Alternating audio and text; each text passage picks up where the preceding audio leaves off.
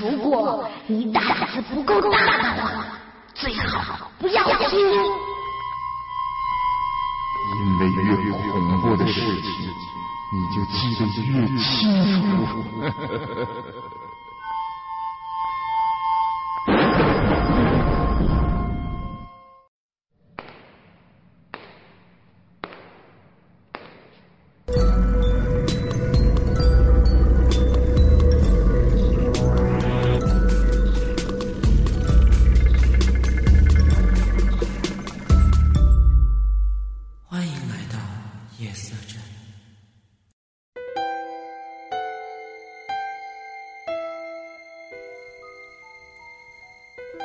大家好，欢迎大家来到夜色镇。今天我们给大家带来的故事的名字叫做《不存在的房间》。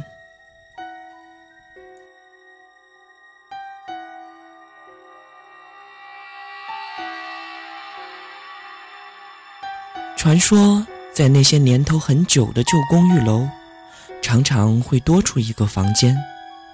没有人知道这是怎么回事儿，因为进过这个房间的人全都莫名其妙的消失了。郑超是一位快递员，他每天都要忙着跑东跑西的送快递，即使是刮风下雨也是如此。工作虽然辛苦，但他还是努力的坚持着。因为自己毕竟还年轻，需要多历练一些，长长见识。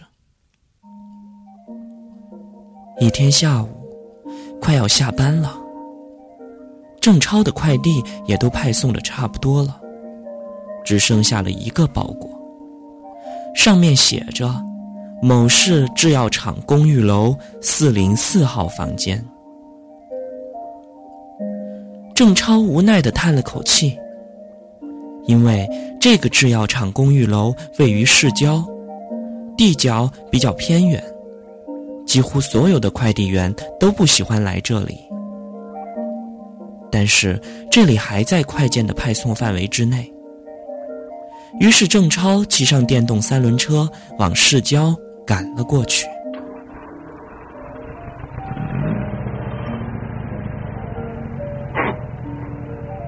到了市郊以后。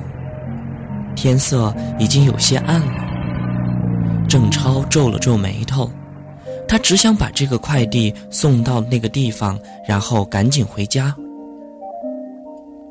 郑超询问了几个路人后，终于找到了这个制药厂的公寓楼。这个公寓楼建的位置很偏僻，而且看起来非常的破旧。黄色的外墙皮已经被岁月侵蚀的变了颜色，显得十分的荒凉。郑超有点不敢相信，居然会有人住在这种地方。起码换做他，他是绝对不会住在这个地方的。郑超拨打了收件人的电话。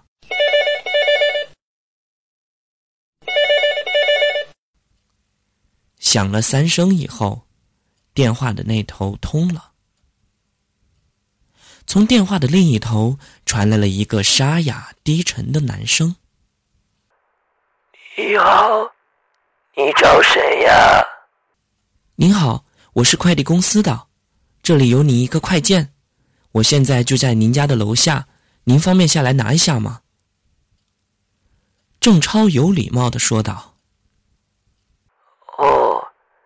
这样啊，不好意思，我的腿脚不是很利落，能不能麻烦您给送到我的家里来呢？那个男的慢慢的说道：“哦，好吧，您稍等，我马上就给您送上去。”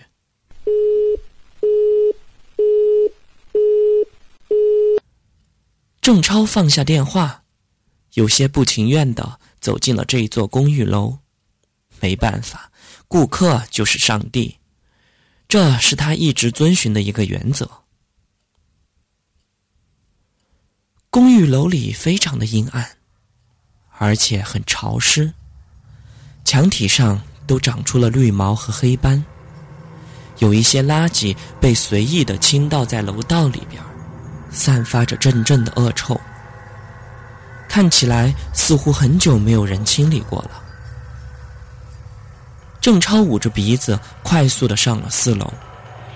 可是等他上了四楼以后，却发现只有三个有门牌的房间，分别是四零一、四零二、四零三，根本就没有四零四房。郑超有些纳闷儿，他怀疑自己是不是走错了地方。可是不应该呀！他刚想下楼，这个时候却听见身后吱嘎的响了一声，那是门打开的声音。他缓缓的回过头，却发现，在四零三的旁边，不知道什么时候多出了一间小门那门很破旧，没有门牌。跟旁边的几个房间相比，显得有些格格不入。那门缝微微的开着，自己刚才听到的，就是这扇门开的声音。也许是他太不起眼了，所以自己居然没有发现这个门。这个大概就是四零四号房了吧？郑超连忙走到那间房的门口。用力敲了敲门，喊道：“您好，我是送快递的。”可是里面没有人回应。于是郑超又说：“呃，那我进来了。”说着，他慢慢的打开了那扇破旧的小门。郑超走进了屋里。房间里很黑暗，家具也显得破旧不堪。郑超在屋子里转了半天都没有发现人，他觉得有点奇怪，于是决定先下班，明天再来派件。谁知这个时候，还没等他走到门口，那扇门便自己重重的关上了。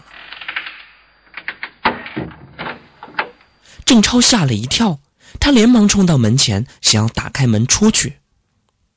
可是他却发现那个门怎么都打不开。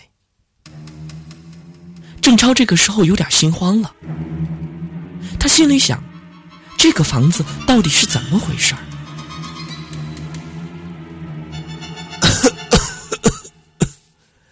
小伙子，你是在找我吗？一个沙哑的声音不知什么时候从后面传了出来，屋子里的灯也忽然亮了起来，但是那个灯光却是暗红色的。郑超战战兢兢的回过头，眼前的一幕吓得他目瞪口呆。从天花板上、地板还有墙壁不断的渗出了猩红的血。然后很快，整个房子都变成了血色。郑超一边哆嗦着身子，一边缓缓的抬起头，他发现从那血红色的天花板上，不知何时探出了一颗腐烂而且狰狞的面孔。他对着郑超咯咯的笑着。郑超吓得转身就要跑。不料，从地板中突然伸出了两只血淋淋的枯手，他们紧紧的抓住了郑超的腿。郑超大声的呼救，可是根本没有人听得见。就这样，他被拉进了地板里头，消失不见了。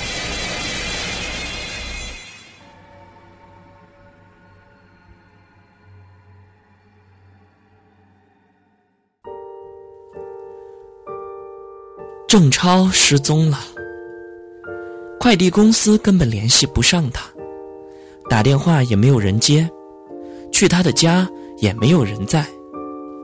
于是公司又招聘了一个叫王晨的男孩替他跑快递。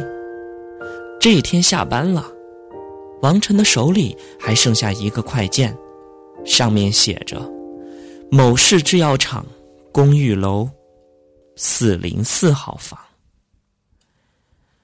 王晨心里想着，送完了这个快递就能回家了。于是，王晨马上驱车赶到了市郊。可他根本不知道，在这栋楼里根本就没有四零四号房间，而等待他的又将会是什么呢？谁也不知道。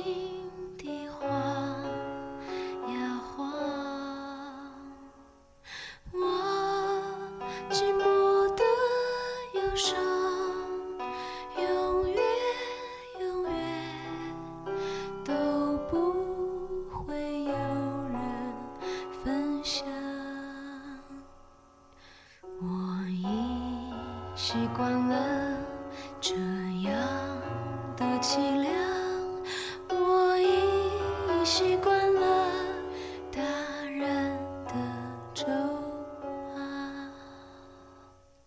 你们还大哭大闹，让我害怕。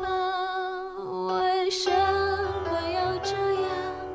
为什么要这样？难道就不能够开开心心玩？